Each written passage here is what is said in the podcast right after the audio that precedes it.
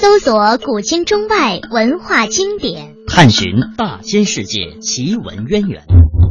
这里有你所不知的文化背景，这里有你想感知的奇葩文化。奇葩文化之旅，文化文化故事会。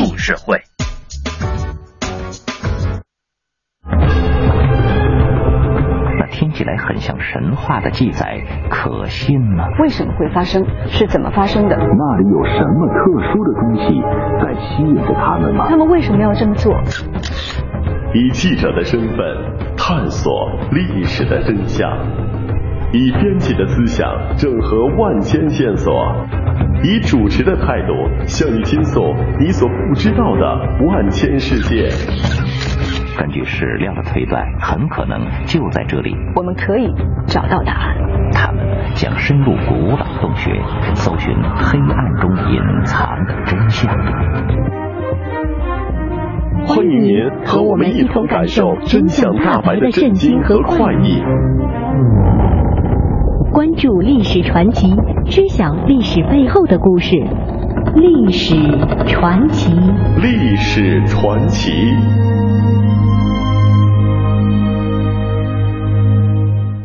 欢迎打开今天的历史传奇。大家好，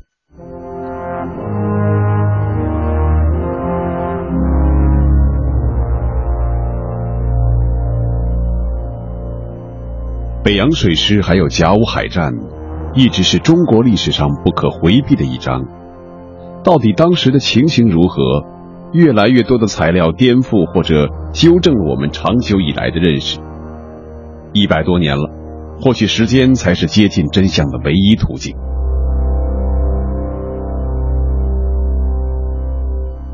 今天的历史传奇为您讲述，用百年时间来解读北洋水师。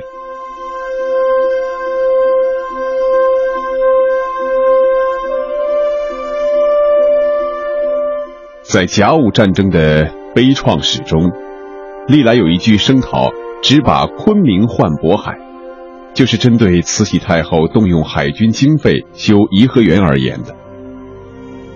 北洋水师一八八七年在昆明湖练兵的说法流传了一百多年。今天所有到过颐和园的人都会觉得，用这么小的水域练海军不打败仗才怪。事实上，中国海军从一八六六年由沈葆桢在福州创立马尾船政学堂开始。到一八九零年创办最后一所海军学院——江南水师学堂，总共创办过六所传播现代海防科学的军事学院。为了与这六所海军学院相配合，李鸿章还开办中国第一所军医学院——天津总医院西医学堂，专门培养海军医学人才。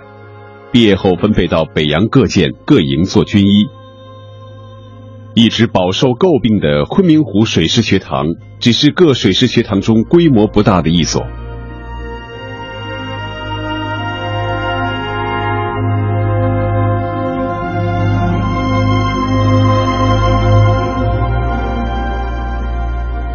一八八七年是十六岁的光绪皇帝开始主政的第一年，这一年，醇亲王到李鸿章创办的北洋水师巡阅之后。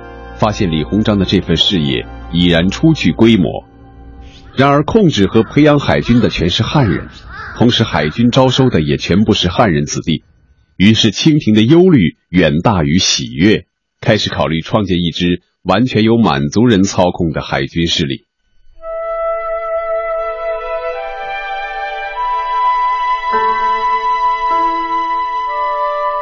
醇亲王在考察后向慈禧禀报说。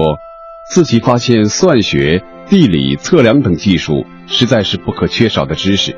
八旗子弟不乏聪明勇武，但因为对于当代科技知之甚少，所以诸多优异才能无法表现出来。据此，他提议建立昆明湖水师学堂，只招八旗子弟，并恢复每年一度的昆明湖水操。昆明湖水操其实是有传统的，从乾隆时期，昆明湖就是演练水师的水域。这片水域并不是现代海军在中国发蒙后才开辟出来的，醇亲王或者说慈禧在这里练他们的皇家水师，不过是借用了这一传统而已。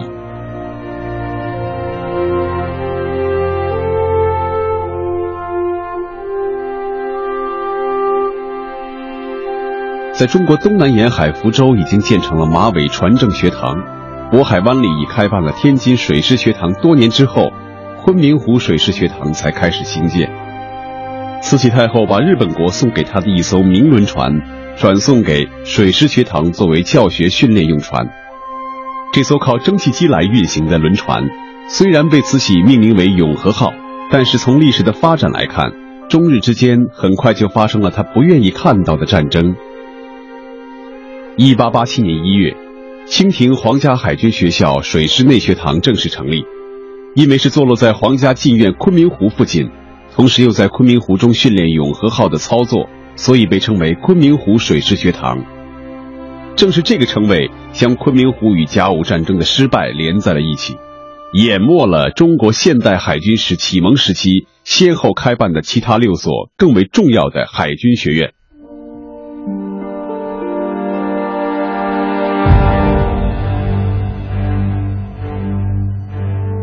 几乎所有指向清廷无能的笔伐，一致认为朝廷腐败、官员内斗、水师资金挪作他用，导致亚洲第一的北洋水师败给了日本海军。既然中日两国之间，中国与亚洲其他国家之间，在一八九四年的甲午海战之前，从未有过大规模现代化海战，那么北洋水师的亚洲第一是如何得来的呢？既然是第一。为什么又会在一八九五年输的是船甲飘满渤海湾呢？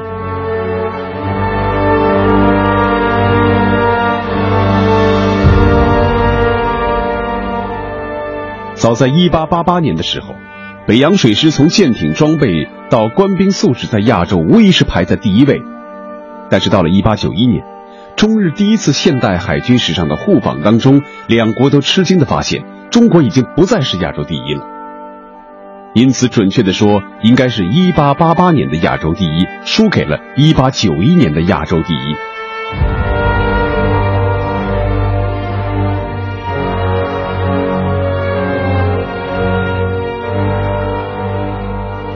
中日两国海军实力的相互展露与比较，是得自于一八九一年俄罗斯沙皇太子访日期间的一次意外事件。皇太子尼古拉二十二岁那年，为了加强与东方各国的关系，出访远东。一八九一年五月十一日访问日本大金城的时候，人力车上的尼古拉突然头部被刀猛砍，凶手金田三藏居然是负责警卫尼古拉安全的警卫。这位极端仇俄分子认为沙皇太子此次出访是来探日本虚实，为亲日做准备。为了找到一个强大的同盟，日本政府想到了中国。中国在一八八一年的时候，北洋海军已有了定远、镇远这样两艘在英国定制的世界一等铁甲舰。一八八七年，又从英德两国接回了四艘巡洋舰。到了一八八八年，北洋水师世界第六位的装备，在亚洲地区是无可置疑的第一名。所以，在这次日俄事件发生之后。中国就成为他们所要紧密联系的同盟。于是，日本发出了海军互访的邀请。这是中日现代海军史上的首次互访。北洋水师到达日本之后，日本所有舆论都是积极正面，倾向性比较强。北洋海军也看到了日本海军在快船快炮上的飞速发展。然而，当中国海军编队到达日本之后，日本从政府到海军都失望，仍然维持1888年亚洲第一装备的北洋水师，分明已远远的落后于他们。此时，真正的亚洲第一海军属于日本。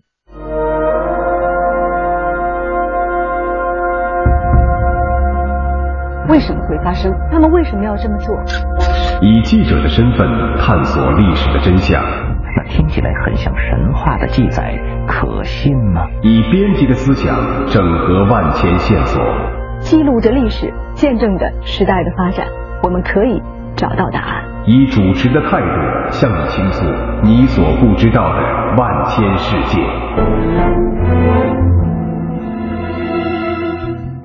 欢迎您和我们一同感受真相大白的震惊和快意。关注历史传奇，知晓历史背后的故事。历史传奇，历史传奇。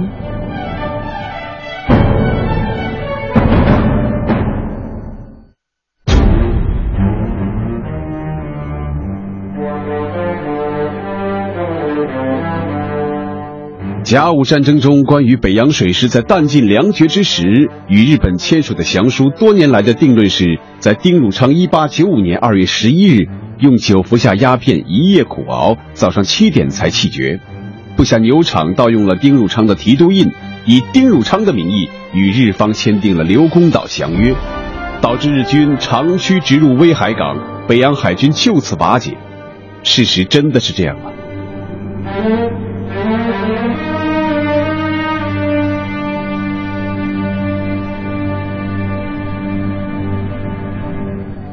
甲午海战中的战术运用，日本是海陆配合，而北洋水师却是外无援军。丁汝昌在刘公岛上死守到淡水也没有了，只能喝军医院的药水。而这时清廷已经放弃任何援助。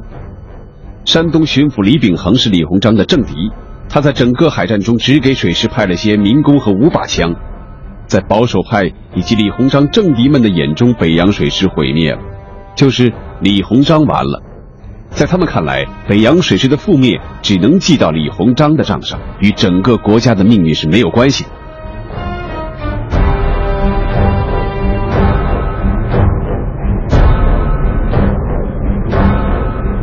在查到日军占领刘公岛后战力物资总清单的时候，炮弹只剩下几枚。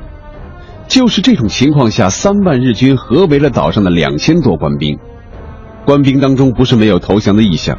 丁汝昌还在指望朝廷能派援军到来，他答应水师，正月十八我给你们一个交代。他很清楚，这是岛上生存的极限。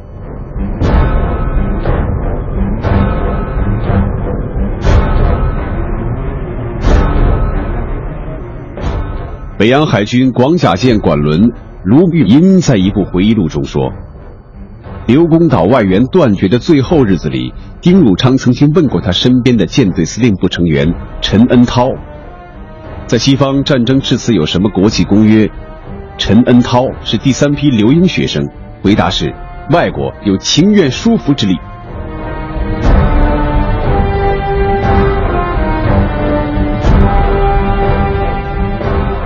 在最近查到的资料中，能够看到降约的确是丁汝昌签署。此时，丁提督已经决定殉国。这一说法在美国人马基芬的回忆中也有记载。在无粮无枪、没有后援被抛弃的情况下，即便他不签署，他死后洪水也会滔天的。以一个人的名誉换回数千人生命，还是值得的。降约签署之后，丁汝昌吞了鸦片。此时他早已是一介草民，所有职务在战争中被一一革除。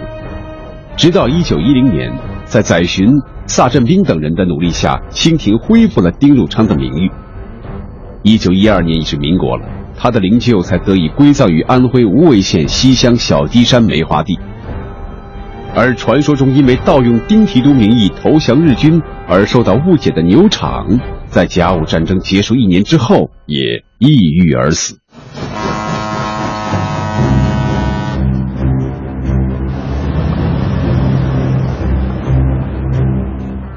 关于北洋水师和甲午海战，有个人必须要提及，那就是美国人马吉芬。他想用加入中国海军这段资历，使自己进入美国海军，最终却把生命献给了黄龙旗下的这个国度。马吉芬作为教师参与了北洋水师的教学和训练，作为副舰长参与了甲午海战的全过程。也许马吉芬的个人回忆录可以对这个历史阶段做出部分解读。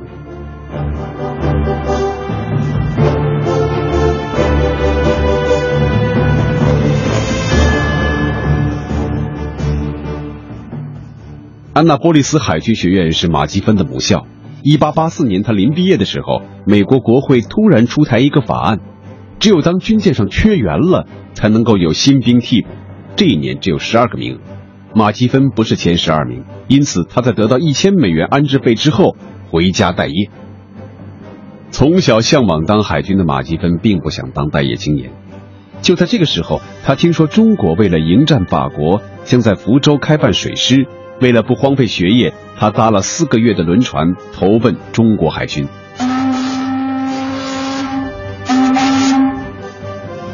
从布满水雷的天津港登陆之后，马基芬曾经请美国副领事派去克把自己的求职信交给李鸿章。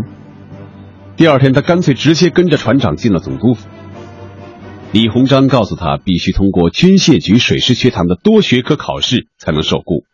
第二天，在一群顶戴花翎的监督下，马基芬通过船舶驾驶、枪炮使用、导航、航海天文学、代数、几何学、球面三角学、二次曲线以及积分等项目的考试。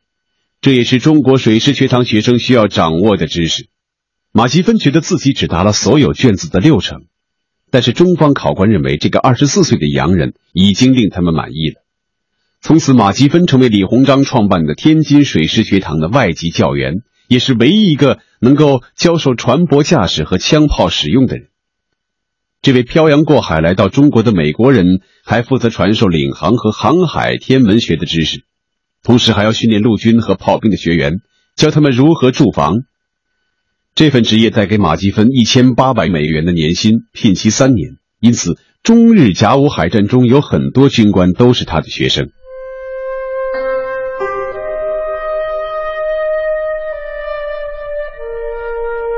这个时期的马基芬心里面一直盘桓着他的曲线就业梦想。他在给家人的一封信里面写道：“如果美国海军部长明白。”我在这里所获得的技能上的收获，大大超过在海上服务所可能获得的收获。那么，他也许会给我开两年假，只发半薪或者四分之一的薪水，甚至不发工资，但把我继续保留在美国海军的军官名册上。此后，他多次表达希望用在中国海军工作的资历来换取进入美国海军的资格。马吉芬在中国度过了他一生中美好的十个年头，他也把自己最好的年华给了中国。第十年，他三十四岁，马吉芬想回家乡休个假，但就在他回国前夕，中日宣战了。他在战前给父母亲发回这样一封信：“中国和日本马上就要开仗，我们很可能就此永别，但我必须留在岗位上。在中国服役的十年里，他们始终以仁慈对我。如果这个时候遗弃他们，将是多么的可耻。”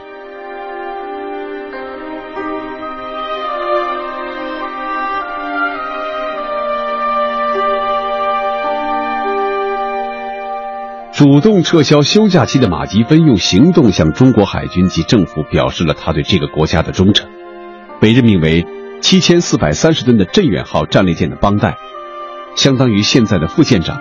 这是一艘与提督丁汝昌旗舰定远舰同型号的舰只。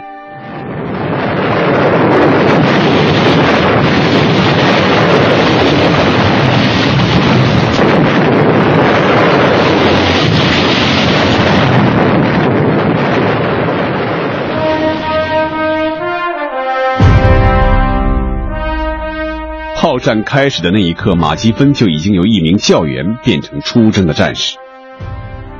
镇远号被日舰发来的重炮打中了前甲板，管带林泰增被震得当场昏死。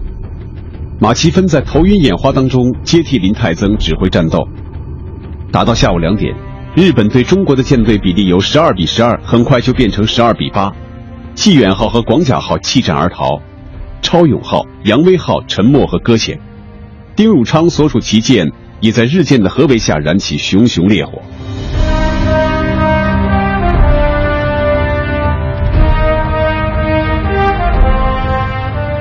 看到旗舰受损之后，马基芬命令镇远号逼近日本舰队，以分散日军火力。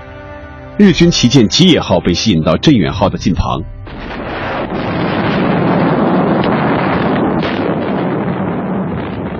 马基芬命四名克虏伯主炮齐发。吉野因此丧失战斗力，并带领两舰撤退。马吉芬随后见证了弹尽后的邓世昌率致远号撞沉正在逃离的日旗舰吉野号，与倭寇同归于尽的场面。在这之后，多处负伤、几近双目失明的马吉芬在昏迷中被抬进船舱。镇远号在当天开战以后，千疮百孔的躯体一直燃着大火。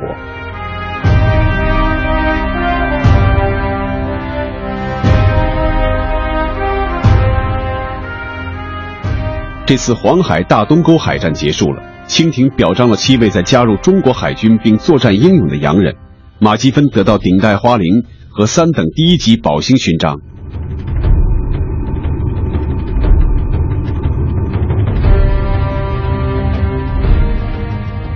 甲午战争打到了乙未年，一八九五年二月十七日，日军攻破威海卫，北洋水师全军覆没。还迷失在这场战争速败阵局当中的马吉芬，突然听到一个令他更为不解的消息：朝廷打算把战争的失利算到他这位勇于为中国参战的洋人顾问头上，他将成为这场战争失败的替罪羊。作为军人的马吉芬是非常机灵，无论是否能够理解中国人的用意，他决定一走了之。在这之后，马吉芬采用比来中国的时候艰难百倍的方式，被人藏在一艘美国货轮中偷渡回国。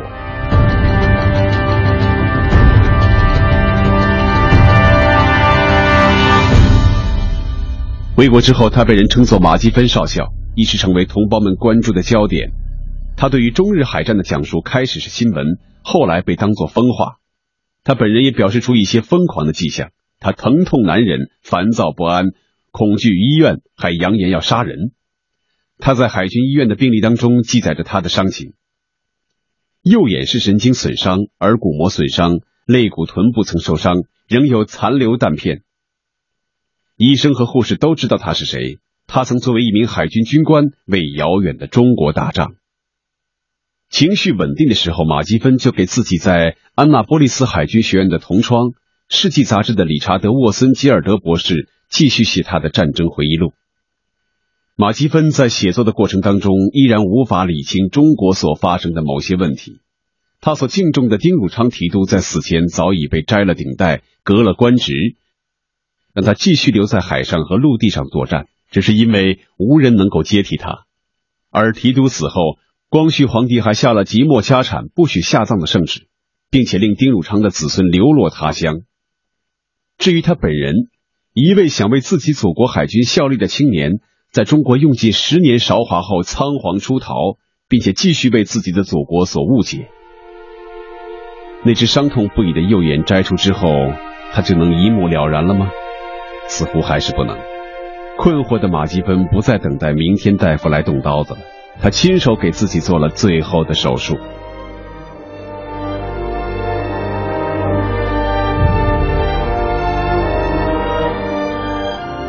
谨以此碑，以纪念一位虽然深爱着自己的祖国，却把生命献给了另一面国旗的勇士。这是马基芬的墓志铭。